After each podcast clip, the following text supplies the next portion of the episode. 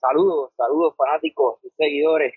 Ya, pa' ahí vámonos. El podcast. Este tu amigo, quien te habla, José Raúl Torres, para el análisis de la serie de campeonatos entre los Astros de Houston y el equipo de los Yankees de Nueva York, serie que culminó ayer 18 de octubre con una gran serie entre indios, o que diga, los que fueron indios en algún momento, ahora guardianes, guardianes, guardian de Cleveland, donde eh, demostraron que su temporada regular no fue una de suerte, sino que continuaron con su gran picheo, eh, una alineación de pocos nombres, pero hicieron el daño, ¿verdad? en momentos especialmente claves en la serie, esa serie contra el equipo de los Yankees, cuando recordamos aquella novena entrada del tercer juego. Pero nada, el equipo de los Yankees, equipo superior en el papel y lo demostró en el quinto juego a fuerza de batazos grandes, batazos grandes como el de Stanton, y, y Josh le dieron la victoria y con gran, una gran salida de zurdo Néstor eh, pero nada, vamos ahora para el análisis. El equipo de Houston donde dominó al equipo de los marineros 3 por 0 eh, en la serie pasada. Aunque fue un 3 a 0, sabemos que fue una serie bastante complicada en cuestión de al menos el, el primero y tercer encuentro de la serie, de ese juego. Recuerden que se fue a 18 entradas y eh, el equipo de Seattle tuvo un montón de oportunidades para, para ganar ese juego. Lo mismo en el primer juego donde el equipo de Seattle dominaba y aquel gran batazo de eh, Álvarez, Jordan Álvarez, de verdad le dio la victoria al equipo de Houston. Pues mi análisis para esta serie, siendo fanático de los Yankees, obviamente me gustaría que, que, los míos salieran por la puerta ancha, pero eh, la verdad el caso es que tengo que hablar, ¿verdad? Como, no como fanático esta vez, sino como, como conocedor y, analista y analizar esta serie desde un punto de vista fuera del fanatismo. Y la verdad, el caso es que el equipo de Houston, eh, yo entiendo que es el equipo más completo de los cuatro equipos que restan, Filadelfia, San Diego, Nueva York. Eh, este equipo lo tiene todo, tiene una gran ofensiva, eh, defensa élite, cuando tienen a Jordan Álvarez en los files. Quizás es un hueco que tienen, la verdad, la parte eh, defensiva, pero recuerden que este equipo, este equipo de Houston, eh, el parque de Houston, es un parque donde el left field no tiene mucha distancia, que la verdad, casi tú no necesitas un, outfield que cubra tanto terreno. lo que tú necesitas es un, un outfield que, que atrape las pelotas, la mayoría de las pelotas que lleguen a esa área son las líneas conectadas fuertes o, ¿verdad? Un elevado eh, bastante cómodo de, de capturar. En el caso del centrofield ya tú necesitas alguien que cubra mucho más terreno. Eh, es un equipo de experiencia. Este equipo ya lleva cuántas series de campeonatos corridas, creo que son seis. Eh, este equipo ya tiene experiencia, un dirigente con experiencia, aunque no ha ganado campeonatos, ha estado en series mundiales.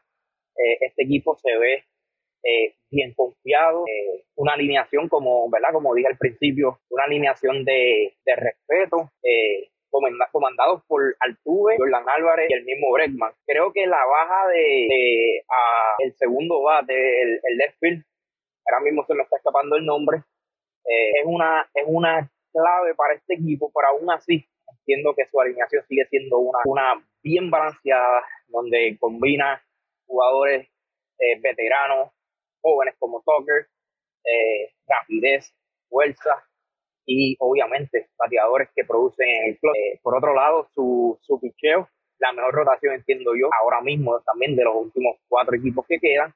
Y se puede debatir también el, el, relevo, lo demostraron en ese, en ese juego de 18 entradas contra el equipo de Seattle. Eh, entiendo, eh, Bradley, Bradley, el, el, el jugador ¿verdad? Que, que, se me había escapado el nombre. Entiendo que también otra de las ventajas es eh, parque local.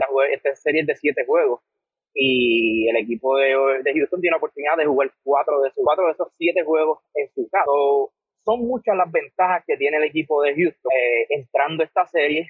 Otro plus que le podemos dar es que este equipo eh, descansó tres días. Luego del viaje de Seattle, eh, el último fue el sábado, o sea que tuvieron domingo, lunes, martes para descansar su bullpen, para descansar, sea como sea, su ofensiva, ya que prácticamente jugaron dos juegos eh, el, el, pasado sábado. Por otro lado, el equipo de los Yankees, como todos sabemos, viene también de, de varias lesiones, especialmente en su bullpen y en, sus dos jugadores que trajeron el, a mitad de, de temporada, que lo son Frankie Monta y, y Benitendi.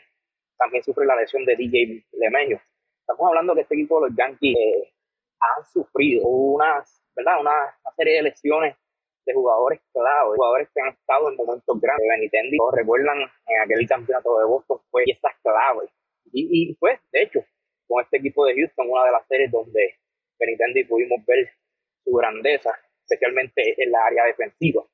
Eh, por otro lado, DJ Lamayo es un jugador que, ha estado, eh, que ha sido consistente, especialmente en su bateo, cosa que los Yankees a veces tienen esas lagunas ofensivas y bateadores, ¿verdad? Como DJ Lamayo, eh, te podrían dar un poquito más de estabilidad eh, en el área ofensiva y más cuando te enfrentas a un picheo de, esta, de este calibre, como el, de, el equipo de, de los Astros de Houston. Frankie Monta, pues era se supone que, ¿verdad? que fuera su segundo mejor lanzador entrando a una playoff cuando lo traen en cambio, pero eh, nunca se vio saludable, nunca llenó esas expectativas que los fanáticos y la organización esperaba de él. Eh, se dice que podría lanzar todavía, ¿verdad? En este momento que estamos haciendo el podcast no han tirado el roster de esta serie, pero yo creo que el equipo de los Yankees no logran al menos traer uno de estos dos jugadores ofensivos al área ofensiva, ¿verdad? De Nintendo o, DJ. Y, eh, creo que el otro también, eh, Mariniacho,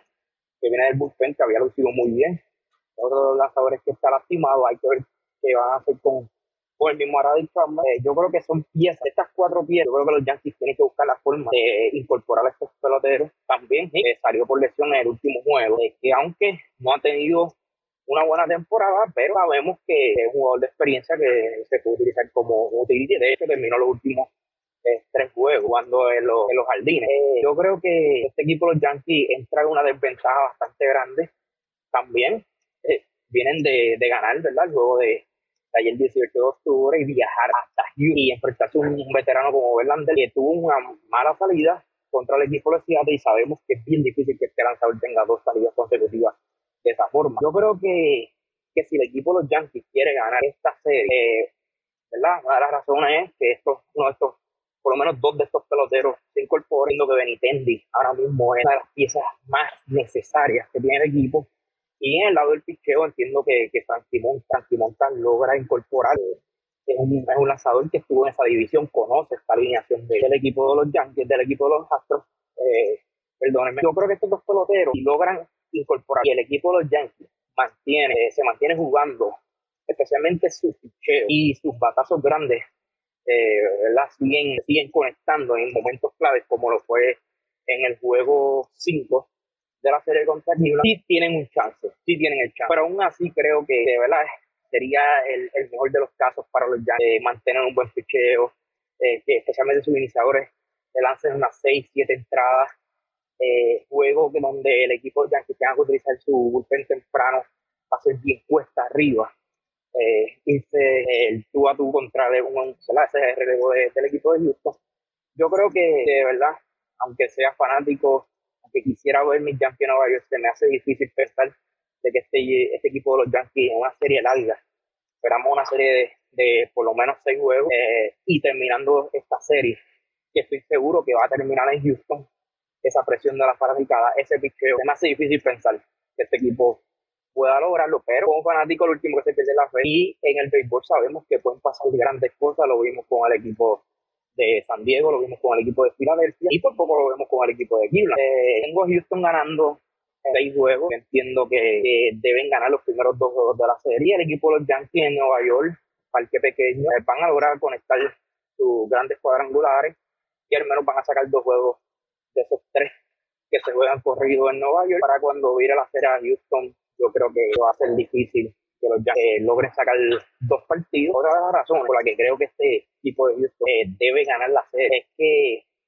eh, históricamente, por lo menos no históricamente, los pasados cinco años, después de cinco o seis años, cinco de, de, los Yankees no ha podido ganarle a Houston, perdieron un wild card game en el Yankee Stadium y han perdido dos series corridas. más o menos el mismo caso de Cleveland con el equipo de los Yankees, que se le hace difícil, especialmente en, en postemporada, lograr sacar estos dos grandes. Pero nada, como dije, el último que se pierde en la fe como fanático. Y aún así, el equipo de los Yankees tiene, tiene los bates. Es cuestión de que entren caliente esta serie, eh, que logren al menos sacar un juego en Houston y llevar esa serie a Nueva York y defender la casa en esos últimos tres partidos o llevar esta serie siete juegos. Sabemos que un séptimo juego puede pasar cualquier cosa.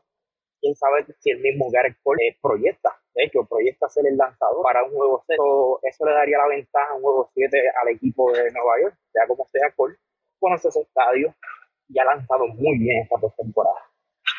Pero fanáticos y seguidores, este es mi análisis eh, desde la distancia, desde acá de Alaska. Eh, envío un abrazo a todos esos seguidores, familiares que siguen el podcast, gente de Puerto Rico, Wisconsin, que son fieles al podcast.